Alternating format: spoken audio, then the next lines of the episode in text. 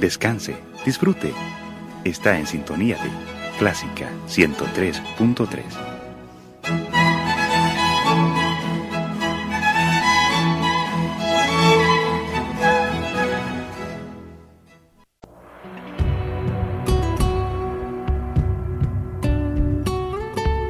Siempre con usted, Radio Clásica 103.3.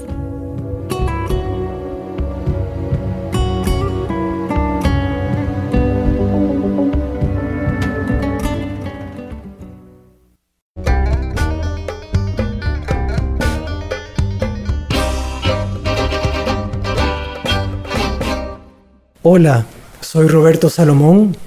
Está usted en Radio Clásica, en escena. Estoy grabando desde Ginebra. Si oyen algunos ruidos de río, puede ser porque estamos a la orilla del Ródano. Y este día tengo un invitado muy especial. Se trata de Jean-Michel Wismer, que es una de las autoridades mundiales sobre el personaje de Sor Juana Inés de la Cruz vamos a estar platicando con él. Hola Jean-Michel. Hola, ¿qué tal? Aquí bienvenido a Radio Clásica en El Salvador. Estás pasando en el aire en El Salvador en estos momentos. me parece maravilloso. Jean-Michel es un autor ginebrino, eh, suizo, y ha escrito muchos libros sobre Sor Juana Inés de la Cruz. Hace unos años tuve la suerte de montar una obra de él que se llama Sueño de Monja. Vamos a estar hablando de todo eso con él dentro de un momentito.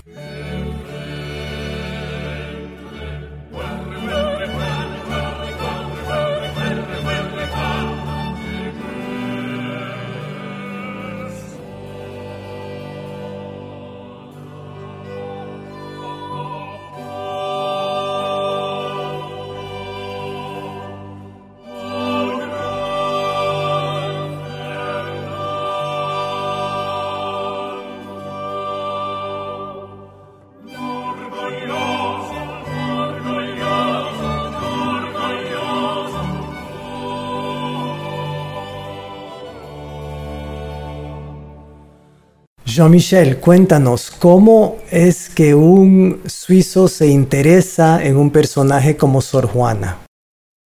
Ah, yo creo que no es una cuestión de nacionalidad, es una cuestión de pasión por la literatura y Sor Juana es la mejor pluma del mundo colonial hispanoamericano. A mí me encantó. Estaba buscando un tema de investigación sobre la relación entre literatura y religión y Sor Juana fue a la vez el ejemplo y el contraejemplo perfecto.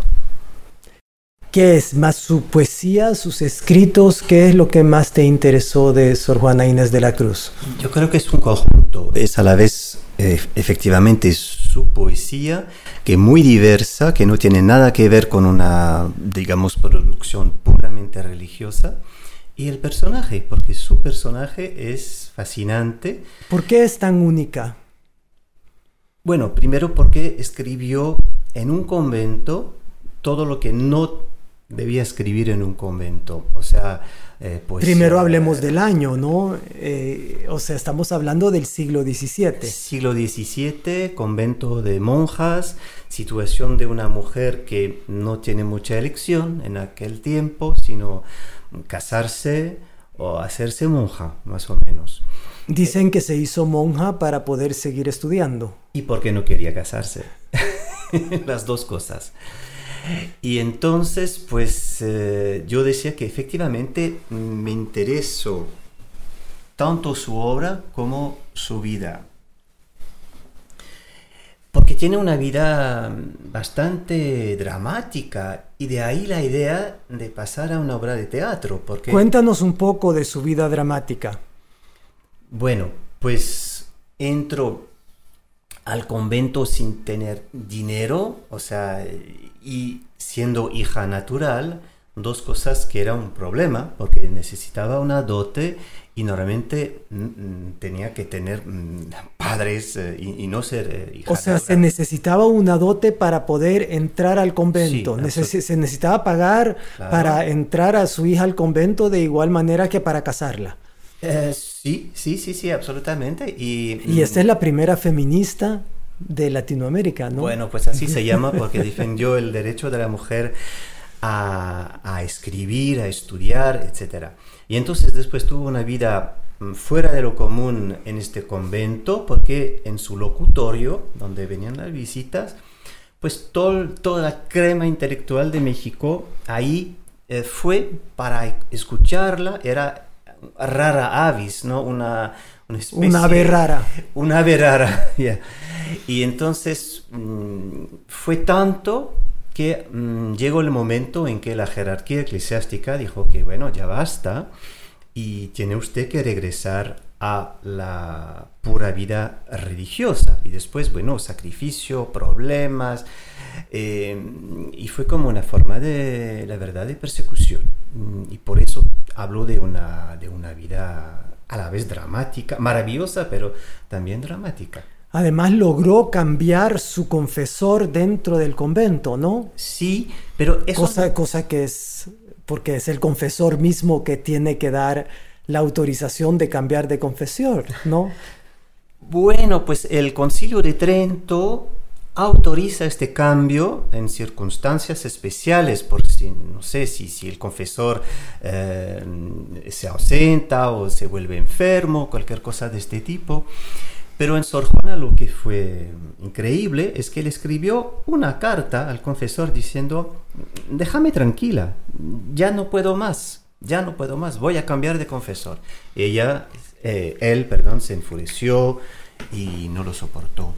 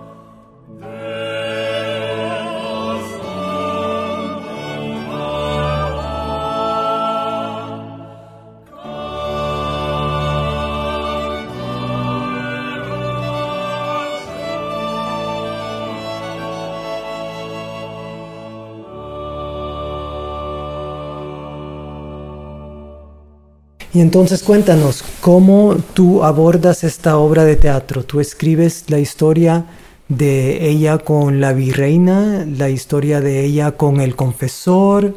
¿Cómo abordas esto? Pues sí, eh, intento recrear la vida y la obra de Sor Juana a través de esta obra de teatro, con el propósito también de hacerla mm, conocer, porque hay que darse cuenta que si Sor Juana es un ícono de la cultura primero mexicana y después latinoamericana, eh, finalmente no la conoce mucho la gente de, aquí, en Europa, en Suiza, Francia. Y era uno de, mis objetivos, es hacerla conocer a través de una obra de teatro. Pero el problema es no caer en algo demasiado didáctico, escolar, pero había que contar la vida y es lo que intenté hacer a través de también de citas directas de su obra o de textos de su confesor y mm, dando la palabra a varios personajes que mm, así ilustran la, vida de, la monja. Qué bien, pues vamos a leer una partecita de, Sueño de monja, la obra de Jean-Michel Vismer, ah, doctor en, en sorjuanismo. Y ah, por suerte lo tengo al lado mío y pues vamos a leer dos, personajes de, uh, de, mujeres, pero eh, en voz de hombre. Eh, Sor Juana nos va a perdonar y la virreina también. Además es frecuente, en el teatro de Shakespeare también se hacía, ¿verdad? Claro, claro. Entonces, esto es Habla la virreina. Mi esposo ha decidido hacer representar una pieza escrita especialmente para esta ocasión. No sabe todavía a quién encomendársela.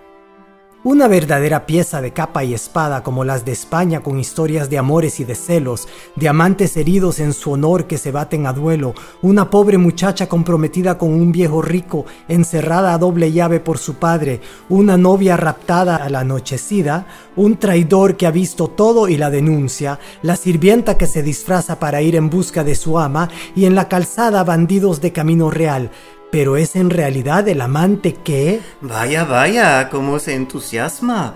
La pieza ya está casi escrita. No, la hubiera hecho mejor. ¿Qué digo? El mismo Lope de Vega se inclinaría. Y la virreina le contesta, te burlas de mí. Tienes cuatro días para escribirla. ¿Cuatro días? Dice Sor Juana. La virreina dice, sí, ya sé que no es mucho, pero está a tu alcance. ¿Y las órdenes de mis superiores? Yo soy tu superiora, es un encargo del palacio y eso no se discute. Bueno, si es así, sus deseos son órdenes, señora. Ah, lo olvidaba. Este es un regalo. Este astrolabio es para ti. Te permitirá tocar las estrellas con el dedo.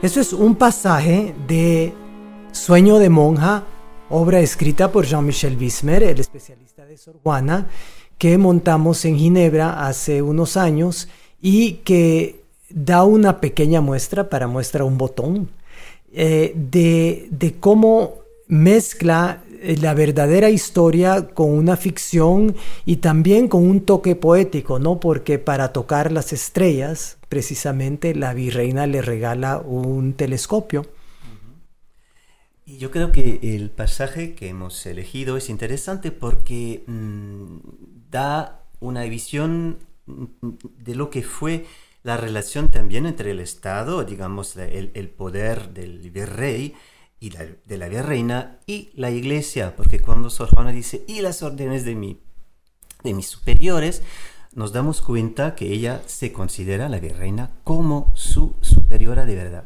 Eso también es interesante. También vemos que Sor Juana escribió mucho por encargo. O sea, casi la totalidad de su obra está escrita por encargo. A veces pues, podemos dudar del hecho porque a ella le encantó escribir. Dice que, por ejemplo, solo escribió un papelillo, como dice, que se llama El sueño, primero sueño. Y claro que el título de la pieza está inspirada en este famoso texto. Y una pregunta, ¿ella escribió lo que la virreina le pedía de escribir o escribía cosas distintas o escribió este tipo de, obra como lo define la, la virreina? Pues sí, es pregunta importante porque todo lo que viene en la obra de teatro que he escrito eh, está documentado, o sea, hay algunas invenciones como unas visitas que recreo, pero eh, todo está sí, documentado y efectivamente eh, escribió una, una obra de teatro para estos festejos. Sí, y también escribió una obra de teatro en que introducía por primera vez el tema indigenista. Sí, mm, el tema indigenista es una cosa importantísima porque no hay muchos ejemplos en la literatura de la, de la época. Y yo hay que recordar que Sor Juana no nació en una gran ciudad, que como fue México, sino eh, en un pueblito, el pueblito de San Miguel de Pantla. Y acaban de descubrir, lo bonito con Sor Juana es que hay una actualidad cada día, digamos, porque se descubren cosas nuevas. Hace muy poco, este mismo año, se descubrió eh, una carta de la virreina precisamente que cuenta cosas sobre Sor Juana. Es muy interesante, si me permite mm, voy a leerlo mm, rápidamente. Dice, em, de, otra cosa de gusto que la visita de una monja que hay en San Jerónimo, o sea, el convento de Sor Juana, que es rara mujer. Em, y dice, habiéndose criado en un pueblo de cuatro malas casillas de indios. Y bueno, después habla de su ingenio que es grande. Eso se acaba de descubrir hace, hace muy poco tiempo. Y entonces Sor Juana no es una, una monja de la ciudad, una, de una familia rica, pero nació entre los indios de su país. Y de ahí su sensibilidad también escribió también poemas en náhuatl. Ahora, hay una pregunta. Eh, habían dos virreinas, tengo entendido, en el, en el tiempo que estuvo ella en... Tres, tres virreinas. Jean-Michel me hace seña de que me estoy equivocando, de que habían tres virreinas. Y ella logró entablar una amistad y una intimidad con, con, con las tres. Porque esto es lo que es sorprendente, cómo cómo esta persona logró siempre estar tan cerca del poder y desafiar el poder de la iglesia, que era casi más grande que el poder del Estado en ese momento. Bueno, es toda la ambigüedad de aquella época, porque en realidad era más bien el poder político el que dominaba. Pero evidentemente sobre, digamos, las conciencias, el aspecto moral, también todo lo que es el arte, la iglesia dominaba.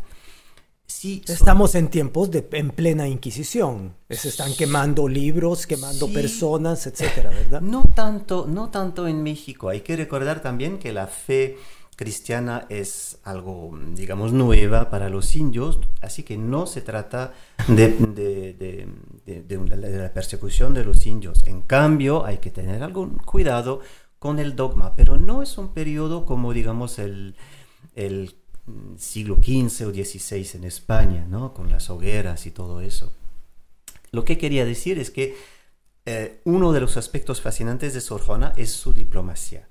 O sea, sí, supo cómo em, platicar, entenderse, mm, impresionar a las, eh, al poder y a las virreinas sobre todo. Había una complicidad entre mujeres, ¿no? Y entonces así fue con Sor Estamos conversando con Jean-Michel Bismer, especialista de Sor Juana Inés de la Cruz, y hablando de su obra Sueño de Monja, que es eh, una evocación de la vida de Sor Juana. Eh, cuando montamos la obra, tú como autor estabas presente en nuestro montaje.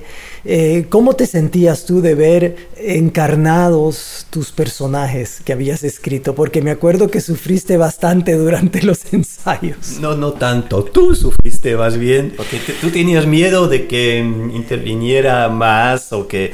No, no, no. Es que no tengo tanta costumbre de trabajar con autores vivos presentes. Ya lo sé, Perdón, sí. Soy vivo. Entonces, no, pues primero fue fascinante, era totalmente inédito para mí, porque primero era mi primera obra de teatro y evidentemente era la primera vez que se montaba.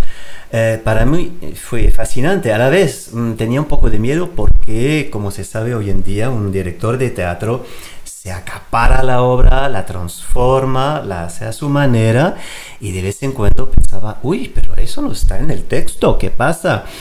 Pero mm, si quieres podemos hablar de los cambios que hiciste claro, en, la claro, sí. Yo creo que lo, tal vez lo más importante fue eh, cambiar, había un personaje que, que era el narrador, un narrador que permitía una distancia y un contacto diferente con el público. Y este narrador era un, sorjuanista que nos contaba la historia. O sea, un hombre de hoy que contaba la historia de, de antaño. Exactamente. Y hay un bufón, un gracioso, como en la época del siglo de oro, que también nos cuenta las cosas con cierta distancia y mucho humor y, como, y cinismo, como lo hacen los bufones. Y tú lo que hiciste era transformar el narrador en bufón, o más bien había una bufona, una graciosa y un, em, y un bufón.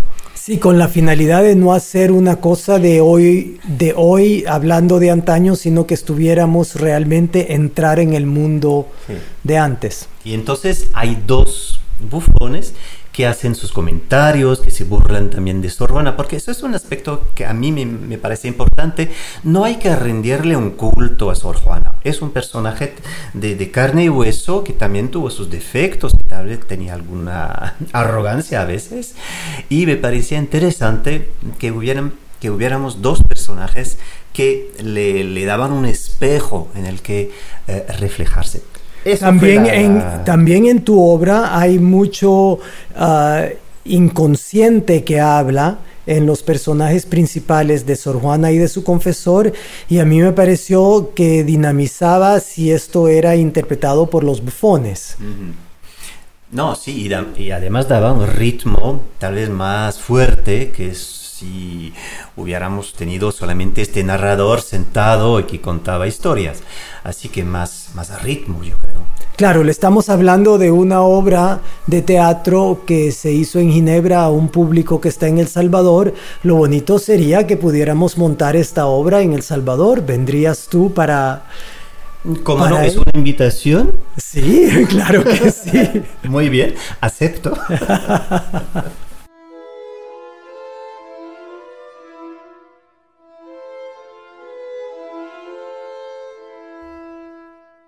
En perseguirme mundo, ¿qué interesas?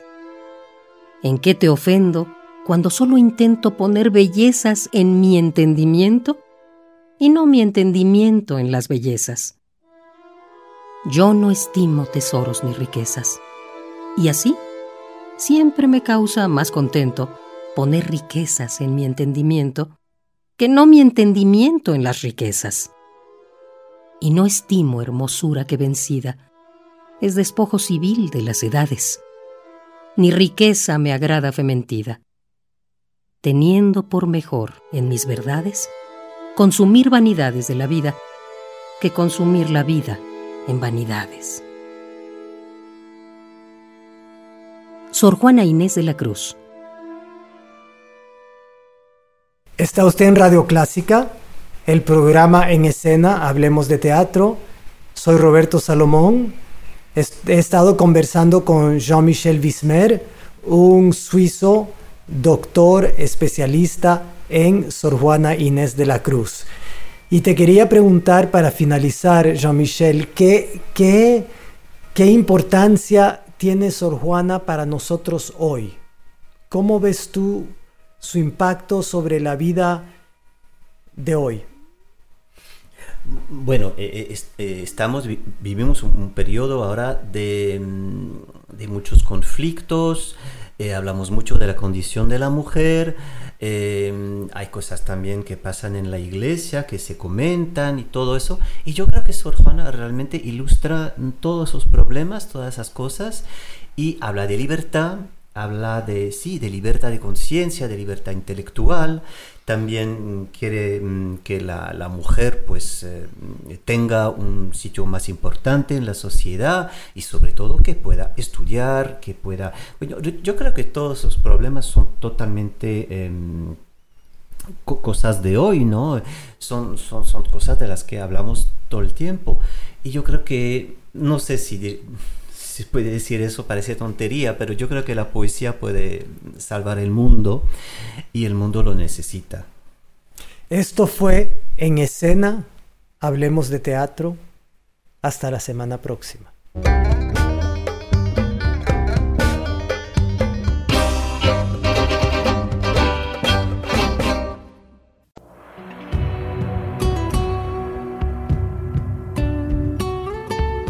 Siempre con usted Radio Clásica 103.3.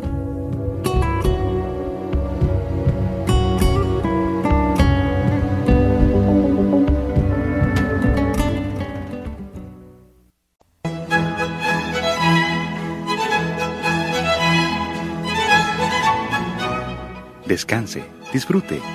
Está en sintonía de Clásica 103.3.